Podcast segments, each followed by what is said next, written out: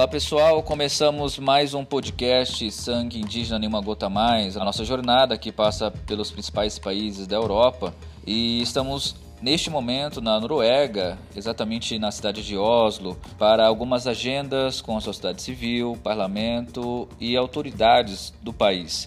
E a minha convidada de hoje é Nara Baré, coordenadora executiva da COIAB, que a partir de agora integra a nossa delegação para compor a visita e o diálogo com outros países. Nara, muito obrigado pela sua presença em nosso podcast. Olá pessoal, é um prazer muito grande juntar forças, pensamentos positivos e a nossa energia junto com a delegação indígena do Brasil.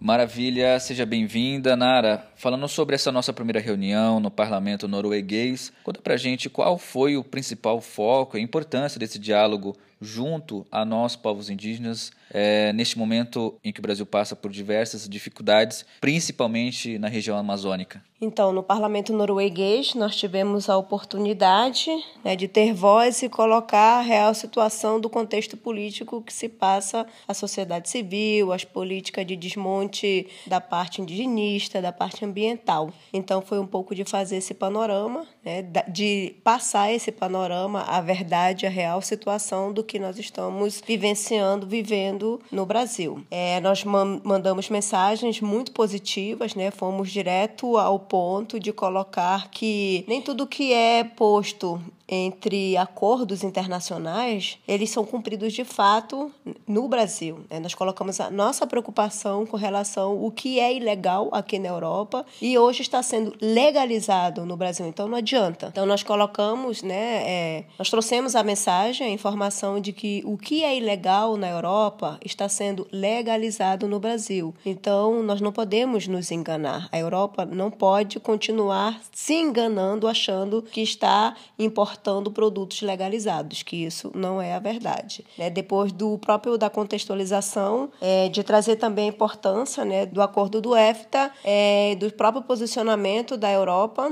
da Noruega com relação a esse acordo, levando é, em consideração os direitos humanos, os direitos territoriais, os direitos dos povos indígenas. E nós também entregamos uma carta de reivindicações dos povos indígenas do Brasil, tratando do próprio acordo do EFTA, é, da situação do Fundo Amazônia, e onde nós tivemos também uma fala de falar para o parlamento norueguês que eles tinham duas opções de escolha. É, ou continuam de braços cruzados, vendo todo esse genocídio e ver a história passando, ou eles descruzam os braços, se juntam à força e à garra dos povos indígenas do Brasil e venham conosco fazer acontecer essa história, dar um novo rumo a essa história. Aliás, Nara não foi só é, em pauta a causa amazônica, a problemática amazônica, e inclusive povos indígenas que fazem parte da nossa delegação, como Cretan Cangangue, como Alberto Terena, também colocaram reivindicação em outras regiões do Brasil, né, que afetam diretamente também o bem-estar de outras aldeias do nosso Brasil. E, inclusive, a Sônia Guajajara fez um pronunciamento falando de, sobre todo esse panorama. A gente vai ouvir um trecho dela agora, é, falando sobre e denunciando sobre o que está ocorrendo no Brasil. Bom, estamos aqui agora no no parlamento norueguês. Né? Acabamos essa agenda aqui com alguns parlamentares e a gente trouxe as nossas demandas da campanha Sangue Indígena Nenhuma Gota Mais. Né? E a gente trouxe aqui toda essa preocupação nossa né, com os impactos ambientais no Brasil, os impactos dos direitos humanos, diante dessa política do governo Bolsonaro. Né? E, e aqui a gente apresentou essa necessidade do parlamento reconhecer o crime de ecocídio como um crime contra a humanidade. Né? E, e, e bem como assim, a penalidade né, a, as empresas que praticarem algum crime e que, e que possam né, é, estar respondendo por isso. Falamos também da nossa preocupação tanto com o acordo do Mercosul quanto com o acordo aqui do EFTA, né, que é o acordo norueguês. Eles têm um sistema próprio aí, né, de estabelecer acordos internacionais. E a gente trouxe aqui essa preocupação né, de que é, esses acordos possam respeitar esses direitos humanos, os direitos ambientais, e, porque às vezes é, facilitando os negócios pode incentivar a, a invasão dos territórios indígenas, possa aumentar o desmatamento, né, a exploração ilegal e a gente precisa né, que esse acordo seja revisto e foi isso que a gente apresentou né, aos parlamentares e, e eles é, conseguiram dar um retorno positivo, favorável, né, para que esse acordo de fato seja, seja revisto. É isso aí, sangue indígena não é uma gota mais.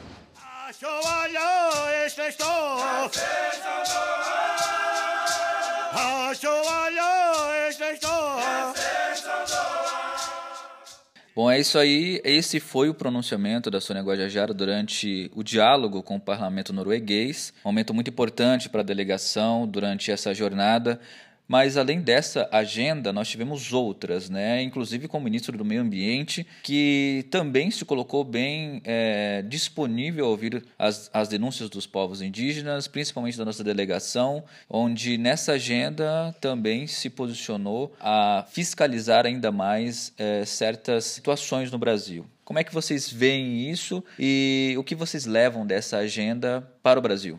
Então, a agenda com o ministro do Meio Ambiente foi positiva. É a primeira vez que ele recebe uma delegação de indígenas grande e é a primeira vez também que há esse espaço de mais de uma hora de diálogo, né? até pela importância que a gente tem trazido né, durante a jornada a nossa temática.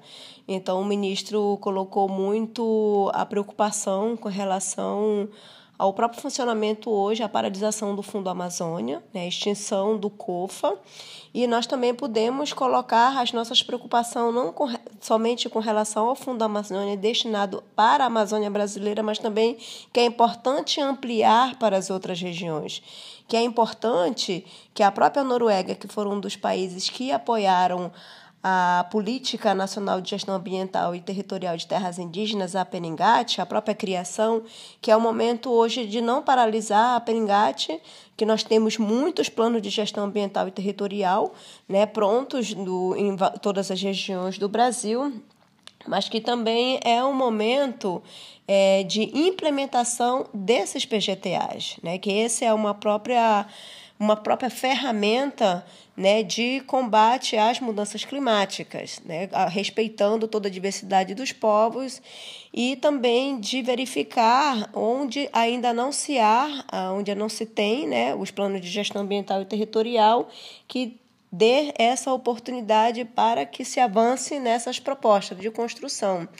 Colocamos também a nossa preocupação para o ministro do Meio Ambiente, que a gente sabe que após toda a situação de queimadas, o aumento de queimada, de desmatamento na Amazônia, e a própria negação do governo federal em receber apoio e de ter o diálogo com a União Europeia e com a Noruega, que é um dos financiadores do Fundo Amazônia, muitos governadores, eles também agora estão procurando diretamente a Noruega, a Alemanha e outros países né, que vêm dando esse financiamento.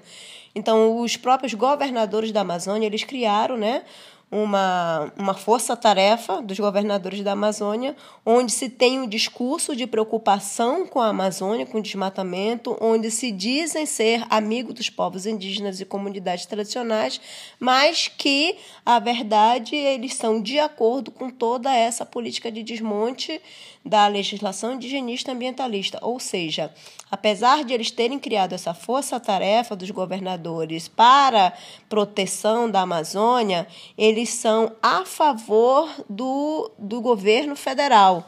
Então é muito contraditório tudo isso né? E outras pessoas também, né? Oportunistas que criam ou, é, outros tipos de diálogo e tentam chegar a esses países se dizendo também amigos. Agora todos são amigos dos povos indígenas.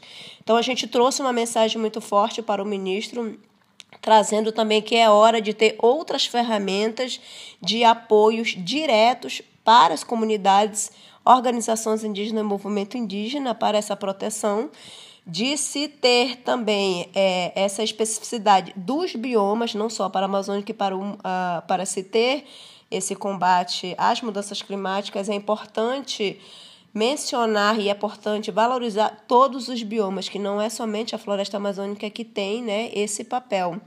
E que e um, um, outro ponto também que a gente colocou é de ver mecanismo, né, nesses mecanismos também é, ações jurídicas que possam estar tá dando né, todo esse suporte de como fazer.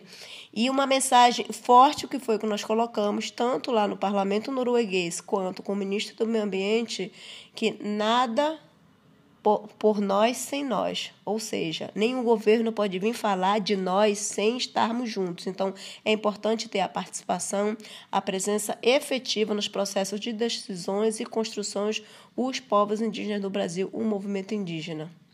Bom, muito bem. Inclusive uma pauta muito importante que inclusive você citou, que é o, o EFTA, né, que fala sobre o Acordo de Livre Comércio no Mercosul. E quem traz as informações para explicar um pouquinho melhor juridicamente como funciona esse acordo é Dina Mantuchá. Em vias gerais, esse acordo irá insuflar ainda mais, né, inflamar ainda mais o conflito socioambiental.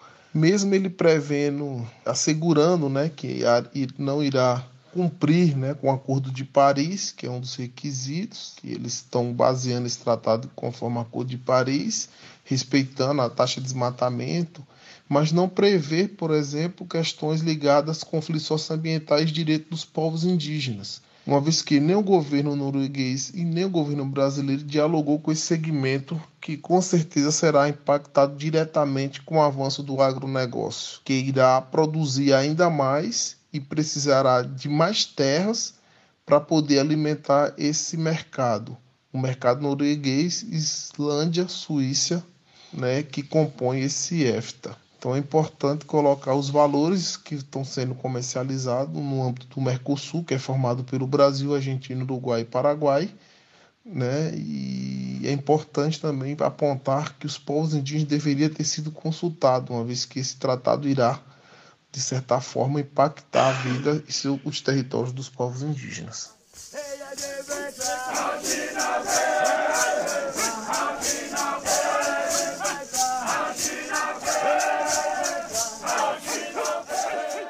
Bom, é isso. Essa foi uma análise feita pelo Dinamanto Chá, assessor jurídico da PIB, coordenador executivo também, é, sobre esse acordo do Mercosul. Nara, a gente está se encaminhando para o fim desse podcast, essa edição especial da Noruega. Falamos sobre as agendas, falamos sobre os encontros, né, e principalmente das denúncias que nós trazemos para a Europa. Quero agradecer, pois é o primeiro país que nós estamos juntos, né? A partir de agora você acompanha a nossa delegação. Obrigada, eu quero agradecer a todos né, por todo esse abraço caloroso de recepção, que só nós também, brasileiros, temos o calor mesmo aqui nesse, na Europa, que está iniciando o inverno. Não pude estar presente de corpo nas agendas anteriores, mas eu pude sentir né, que a Europa ela precisa ainda estar aberto a as informações precisas do que realmente está acontecendo no Brasil, né, principalmente na parte que diz respeito à importação do que a Europa vem importando. Né, do próprio encontro que nós tivemos com alguns dos investidores e empresários que têm é, os seus negócios né, com o Brasil que a gente vê que o lucro ele não pode estar acima dos nossos direitos, dos nossos direitos territoriais, dos nossos direitos humanos. E apesar de eles virem com o discurso de que a Europa ela segue todos os padrões de legalização, né, de fiscalização, o que a gente percebe é que eles não têm como nos dizer né, da onde realmente vem a soja, o petróleo, se são de áreas de conflito ou não. Para eles não são, mas a gente sabe que é. Né? Então a gente espera assim que nos próximos países a gente tenha essa responsabilidade social dos empresários de se ver mecanismo de fiscalização mais em loco, de que eles possam, quando a gente, por exemplo, fez uma das perguntas de que área da soja que eles estão importando e eles não souberem, então como é que eles podem dizer com, é, 100% que é uma soja sustentável?